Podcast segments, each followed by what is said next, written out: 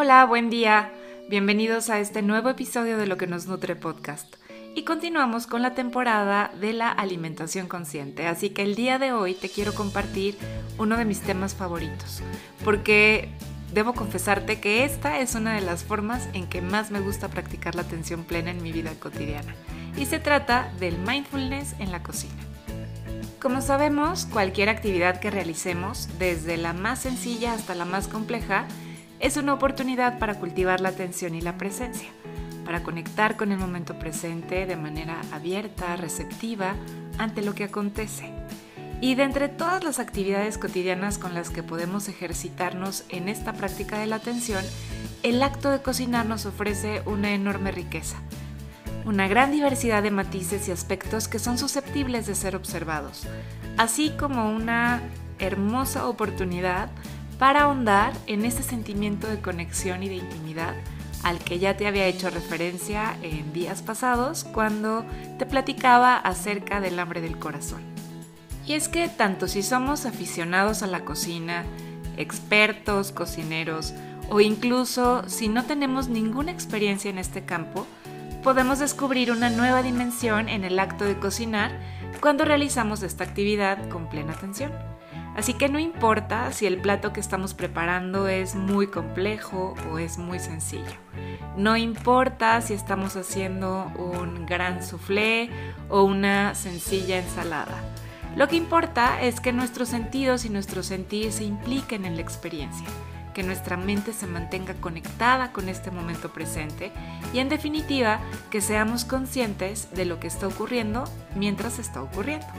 Incluso si somos un poquito renuentes a la idea de estar metidos en la cocina o sentimos una clara resistencia para hacerlo, por ejemplo, por flojera, porque nos falta tiempo, porque creemos que no tenemos la habilidad o simplemente no nos interesa, de todas formas podremos comprobar cómo la experiencia se transforma si focalizamos en ella nuestra atención y aplicamos una nueva mirada una mirada inspirada por las actitudes básicas que nos propone la práctica de el mindfulness, que te las recuerdo, la aceptación, el poder soltar, no hacer juicios, estar confiados en la experiencia, entrar a la experiencia con curiosidad, distensión, con mucha paciencia y sobre todo con mucha compasión.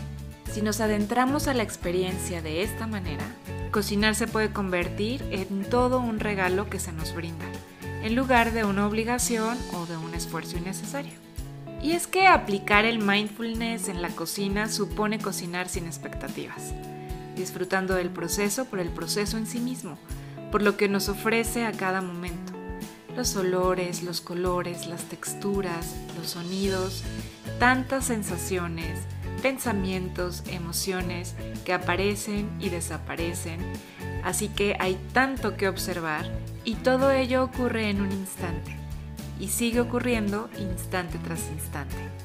Cuando nuestra atención se sumerge en el momento presente, no sé si te has dado cuenta, pero el tiempo se difumina o de alguna manera es como que se relativiza.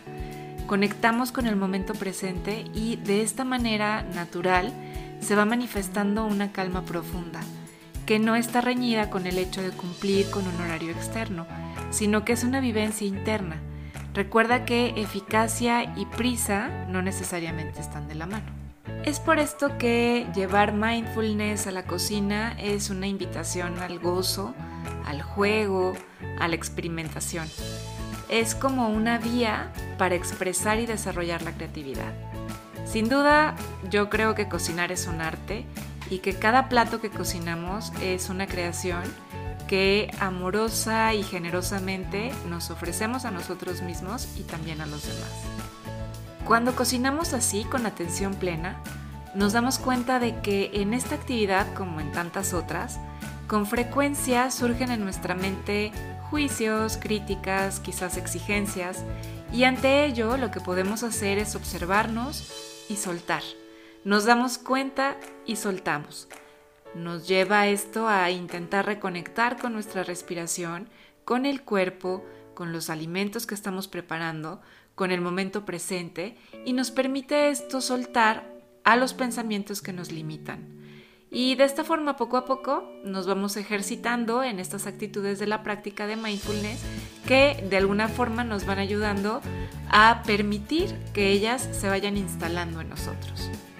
Y es así que entonces la observación a la que me refiero no es una observación fría o distante, sino que en realidad está impregnada de una actitud amorosa, amable, gentil, compasiva, y cultivar esa mirada compasiva y amorosa es lo que nos permite sentirnos conectados y también esto alimenta a nuestro corazón, nos conforta de manera interna y nos ofrece una sensación de intimidad y de profunda calidez.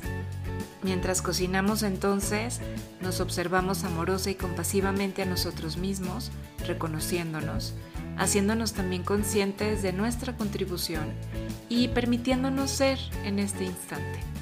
Observamos de la misma manera a los demás, a esos tantos otros que de una y otra forma han estado relacionados con este acto de cocinar.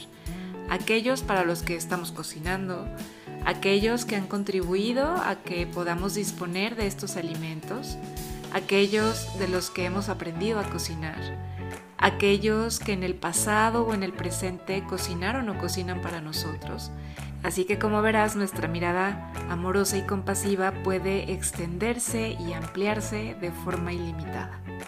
Y es precisamente esa conexión con el amor que está en la base de la práctica de mindfulness, lo que tiene el poder de transformar la experiencia de cocinar, dotándola de un sentido muy profundo y gozoso.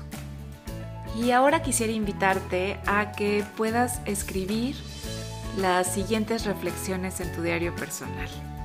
Esta parte de la autoindagación es siempre muy importante porque nos permite obtener muchísimos elementos de autoconocimiento. Así que, bueno, la primera pregunta sería, ¿cuál es tu relación con la cocina?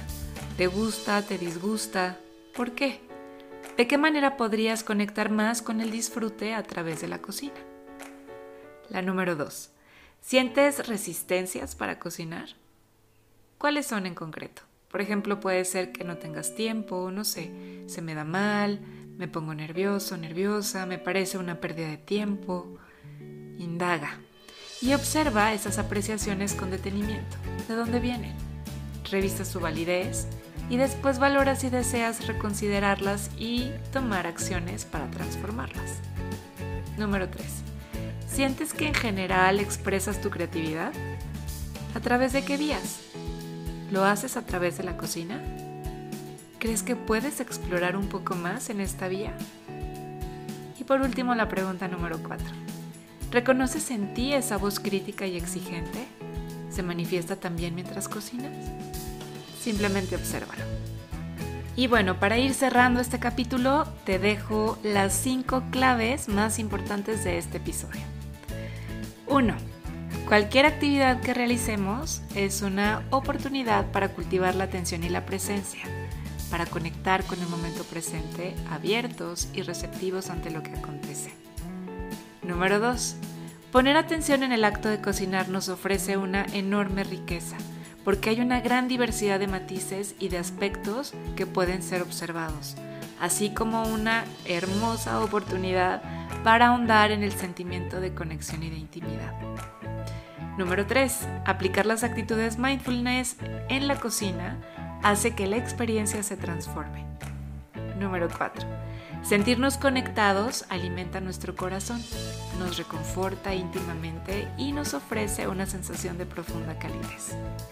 Y por último, la conexión con el amor, que está en la base de la práctica de mindfulness, tiene el poder de transformar la experiencia de cocinar, dotándola de un sentido profundo y gozoso. Y te quiero invitar esta semana a que puedas llevar esta propuesta de acción consciente. Así que bueno, tanto si tú ya tienes la costumbre de cocinar como si no la tienes, la invitación es que dediques un espacio para ello en el día de hoy o durante la semana. Puedes realizar una preparación muy sencilla, si así lo deseas, o incluso una comida para toda tu familia. puede ser tan sencillo o tan complejo como tú lo elijas. Lo que sí te invito es a que te mantengas en atención despierta y presente mientras cocinas y que apliques las actitudes mindfulness de las que te fui platicando durante el episodio. Te recuerdo paciencia, distensión, curiosidad. Y tanto si cocinas para ti mismo como si cocinas para otros, te invito también a que ofrezcas ese acto de cocinar con una actitud amorosa y con la intención de crear bienestar. Y para ir cerrando este episodio, Simplemente quiero aprovechar el momento para agradecer a todas las personas que de alguna u otra manera han inspirado mi práctica en la cocina, especialmente a mi mamá, que ha sido mi gran maestra y además es una excelente cocinera. Y que no me queda la menor duda de que al día de hoy mi mamá sigue mostrándonos su amor y su cuidado a través de las cosas tan ricas que prepara para nosotros. Así que aprovecho esta oportunidad para agradecerle públicamente. Y pues es todo por hoy. Te agradezco muchísimo que me hayas escuchado, que estés por aquí y te recuerdo que nos encontramos el próximo lunes para seguir cultivando juntos luz, sabor y nutrición en la vida cotidiana. Hasta muy pronto.